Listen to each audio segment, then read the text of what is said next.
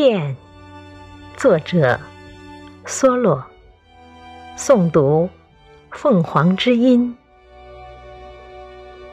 最富有的时候，你的生活也是最贫穷的。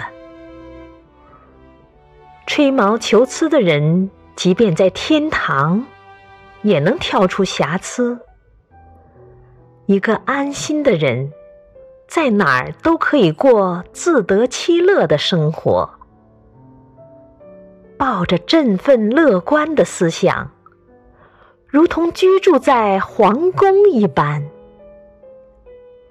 犯不着千辛万苦求新。无论衣服还是朋友，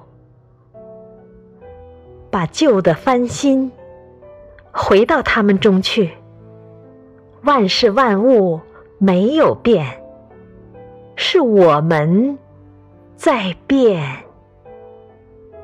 节选自《梭罗·瓦尔登湖》。